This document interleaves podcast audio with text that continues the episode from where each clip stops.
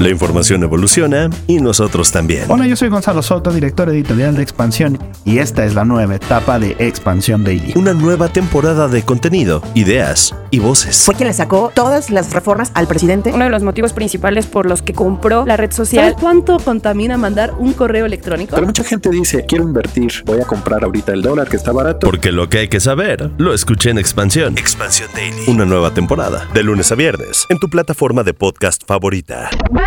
Cuéntame de economía. La realidad de la vida económica y tu bolsillo sin tanto rollo. Cuéntame de economía. Los han invitado a un esquema de inversión donde les prometan miles de pesos en rendimiento en poco tiempo, pero a cambio deben de invitar a más amigos. Cuidado, están en riesgo de caer en un fraude. Hoy en Cuéntame de Economía hablaremos de los esquemas Ponzi.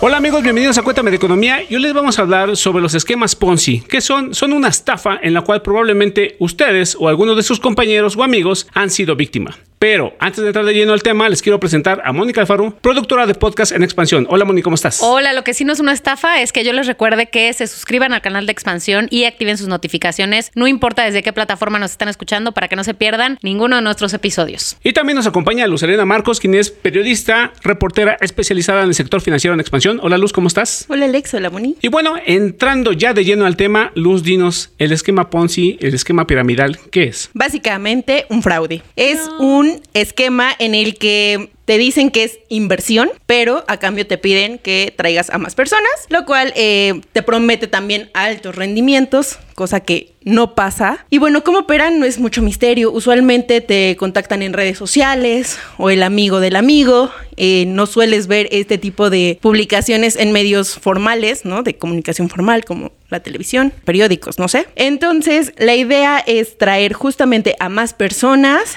con la idea de que entre más personas traigas, más rendimientos vas a tener, más profesional vas a ser. Te venden incluso una idea de que desbloquees este miedo a ser rico y millonario y traigas a más personas. Yo no tengo miedo a ser rica y millonaria. Muy bien, podría ser una fácil víctima de este fraude. Exactamente, cuidado. Bueno, pero a ver, vamos a hablar primero de por qué es fácil que, o sea, dimensionar este problema, el tamaño de este problema. Según la encuesta nacional de inclusión financiera 2021, el 54% de los mexicanos, o sea, más de la mitad, mayores de 18 años, ahorramos de manera informal. Y digo ahorramos, porque aquí todos nos confesamos. Y los habitantes del centro sur del país son los que tienen las tasas más altas del país. Es decir, lo hacemos así porque la mayoría de los mexicanos, millones de nosotros, no tenemos forma de acceder a un crédito formal. Entonces, esos son nuestros métodos de créditos. Y aquí es donde yo les pregunto a ustedes, ¿a quién recurren cuando necesitan dinero? Pues por lo regular a algún familiar, a mi papá, a mis tíos, a mis primos, que me ayuden. Cometo el peor de los errores, acudo a mi tarjeta de crédito. Es que ya saben que uno cuando sabe mucho de un tema comete los peores errores. Luz es la reportera de banca. Así es la cosa. Bueno, de los mexicanos, 71% de nosotros somos Alejandro y acudimos a nuestros familiares. 43% amistades, 11% a casas de empeño y eh, 19% a cajas de ahorro del trabajo o de algunos otros conocidos. Esto es, digamos, el escenario perfecto que nos orilla a buscar opciones fáciles, pero muy peligrosas para, para ganar dinero. Ahora, Primero que nada, ¿por qué se llaman esquemas Ponzi, Alex? Eh, bueno, este esquema Ponzi se les llama así porque dice la leyenda que ya por la década de los 20 había un señor que se llamaba Carlos Ponzi y que estafó a más de 10 mil personas en Nueva Inglaterra. ¿Cómo las estafó? Invitaba a personas a invertir y les regresaba ese dinero. Pero, ¿de dónde salía ese dinero? Pues de otras personas nuevas que llegaban. Y así se iba escalando la pirámide, por eso el esquema piramidal, hasta que llegaba el momento en que estallaba y no pagaban y el último que entraba, pues obviamente perdía todo su dinero. Y los primeritos pues eran los millonarios o los fraudes, ¿no? Y, y, y data, bueno, sucedió en, en, en, Estados Unidos, en Nueva Inglaterra. Aquí él prometía un rendimiento del 50%, que era bastante atractivo, en solo 90 días. O sea, cuando vemos si un 7 nos da 11% en un año, Oye. que alguien me prometa 50% en 90 días, pues se suena atractivo. Y sin ningún documento firmado o algo, pues ya empieza uno a sospechar, ¿no? Entonces, eh, ¿con qué lo comparaban en ese tiempo? Pues el banco te daba solo 5%. O sea, 5% del banco, 50% mi amigo Carlos Carlos Ponzi, pues como que ya empezaba a dudar o a hacer qué es lo que eh, podría suceder, ¿o no, Luz? Sí, incluso era lo que les decía, les prometen cantidades de verdad irreales, que cuando vas al mercado formal, yo siempre les digo, o sea, ustedes pregúntense, ¿por qué grandes empresarios de los conocidos, por qué no estarían siendo mucho más millonarios si esos esquemas realmente funcionaran? Y aquí también, si quieren saber más de este tema, en Netflix hay una serie que se llama Madoff y justamente nos cuenta cómo es un empresario de Palm Beach y no termina bien esta historia, es un pequeño spoiler alert. No termina bien porque justamente miles de personas, incluso conocidos de sus- su propia familia, fue estafada.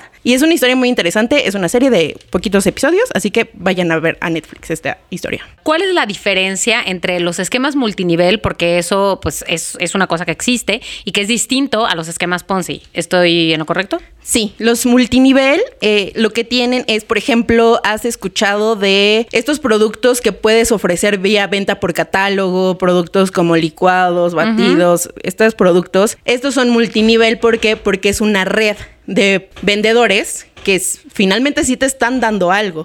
Es un producto, es algo tangible. Y ojo, hay también, o sea, este tema de Ponzi ya está migrando también a te vendemos experiencias como para Dar algo a disfrazarse. Ajá. Te venden estas experiencias que justamente es este desbloquea tu mente, tú sí puedes ser millonario, la gente es pobre porque quiere. O sea, son cosas que en verdad eh, son peligrosas, no tienen un fundamento real y sobre todo no están reguladas. Ok, entonces a ver si estoy entendiendo bien, una de las principales diferencias es que en el multinivel sí hay algo que uno termina comprando o, o el que entra termina teniendo que vender. En los esquemas Ponzi no, simplemente se trata de traer más gente. traer Y que más también gente. ellos te dicen, es que estamos en contra de las instituciones que siempre nos roban, entonces es un voto de confianza a personas como tú, como yo, que queremos eh, progresar, que no queremos darle nuestros intereses, ¿no? Porque ellos hacen muy ricos, eh, y sí en una parte, pero volvemos a lo mismo, no son personas o figuras reguladas que en caso de que quiebren, pues por lo menos en algunas instituciones tenemos el IPAF u otros seguros que te garantizan tus ahorros. Aquí no. Vamos a decir una cosa, este tipo de estafas, eh, todo el mundo puede caer en ellas, es decir, gente de escasos recursos o de muy, muy altos recursos también, porque todos, eh, pues fácilmente nos podemos dejar deslumbrar por el dinero. Entonces, primero que nada, quisiera decirles a los podescuchas que si conocen a alguien, o el primo de un amigo, o ustedes mismos, pero quieren ocultar su verdadera identidad, cuéntenoslo en los, en los comentarios de YouTube, déjennoslo ahí, por favor, o en Twitter en arroba XP Economía, arroba expansión MX, cuéntenos cómo les fue y si perdieron dinero, que seguro que sí, desahóguense con nosotros. Y a ver, les cuento entonces, decía yo que no solamente la gente que no tiene dinero puede caer en estas estafas. Están, por ejemplo, el caso de Hope Funds, una empresa argentina que ofrecía a, sus inversores a sus inversores retornos superiores del 12% antes de la pandemia. Eso que no es ni siquiera un esquema, un porcentaje tan alto como el que decías tú de 50%. Su fundador, que es Enrique Blaskley, eh, se dedicaba a buscar clientes millonarios, de alto poder adquisitivo. Según las autoridades, su estafa eh, fue cercana a los 90 millones de dólares. Eh, Hope Funds, la empresa, apareció muchas veces en los periódicos por organizar eventos con deportistas muy famosos de altísimo este, nivel mundial y fue condenado a la cárcel solo ocho años Ahí está, suele suceder. Solo ocho años. Bueno, a ver, está el otro caso, que es tal vez el ejemplo más emblemático, que era el que mencionabas, Luz, el de Bernard Madoff, que es su esquema piramidal causó pérdidas de por casi 65 mil millones de dólares. Él trabajó en Wall Street y se murió en 2021, pagando su sentencia, que era de 150 años a los 82 años, a diferencia del anterior, que solo tuvo ocho años. Y si se porta bien, Menos, bueno. Menos. Además, para que vean que no es este, que, que todo el mundo puede caer, él estafó Kevin Bacon, John Malkovich, Larry King, Steven Spielberg, incluso un premio Nobel de la Paz, eh, un escritor superviviente de los campos de concentración, Elie Wiesel. O sea, cualquiera podemos caer en ese tipo de estafas. Y entonces, bueno, ¿qué hacemos pues, Alex? pues podemos buscar en la página de la Conducef algunos detallitos sobre este tipo de entidad o persona que nos esté ofreciendo. Entre, entre ellos, pues podemos ver que debe estar debidamente autorizada y regularizada por la autoridad. ¿A qué me refiero con la autoridad? A la Comisión Nacional Bancaria de Valores o que haya una Conducef eh, en supervisión, que haya una regulación detrás de ellos que evite que, pues, que se vayan con nuestro dinero y que haya una, una estafa. Y otros dos puntos para cerrar es compara, ¿no? O sea, compara, obviamente no compares el que te está ofreciendo las tasas este, sin contrato, sino en las instituciones formales compara quién te está ofreciendo el mejor rendimiento. Y, y otro detallito, cerciórate que tenga sucursales, cerciórate que tenga una unidad física en donde ir a hacer los trámites, ir a consultar, ir a quejar. Eso es bastante importante también al momento de, de solicitar un préstamo. Bueno, y para el final de este episodio les queremos recomendar algunas otras cosas porque sí nos gusta ver la tele. Este, algunas otras series o películas que pueden ver de casos reales. El- está El Lobo de Wall Street, que seguramente muchos ya la vieron, con tu Leonardo DiCaprio. está El Mago de las Mentiras, con Robert De Niro y Michelle Pfeiffer. Está Inside Job y Wall Street, El Poder y la Avaricia, la avaricia una clásica de los 80 con Michael Douglas y Oliver Stone en sus buenos tiempos. Y no sin antes, no, no nos queremos ir sin invitarlos a compartir sus experiencias, sus comentarios, sus dudas. Si han sido víctimas de este tipo de casos, qué han hecho, si han acudido a la autoridad, qué autoridad fue, si en verdad le respondió o qué recomiendan para evitar este tipo de desfalcos. Y bueno, pues Mónica Alfaro, productora de podcast en expansión, muchas gracias por estar con nosotros. Gracias, Alec. Y Luz Elena Marcos, periodista especializada en el sector financiero, muchas gracias por estar con nosotros. Gracias a ustedes. Y así es amigos, cuídense mucho, cuiden su dinero, nos vemos a la próxima.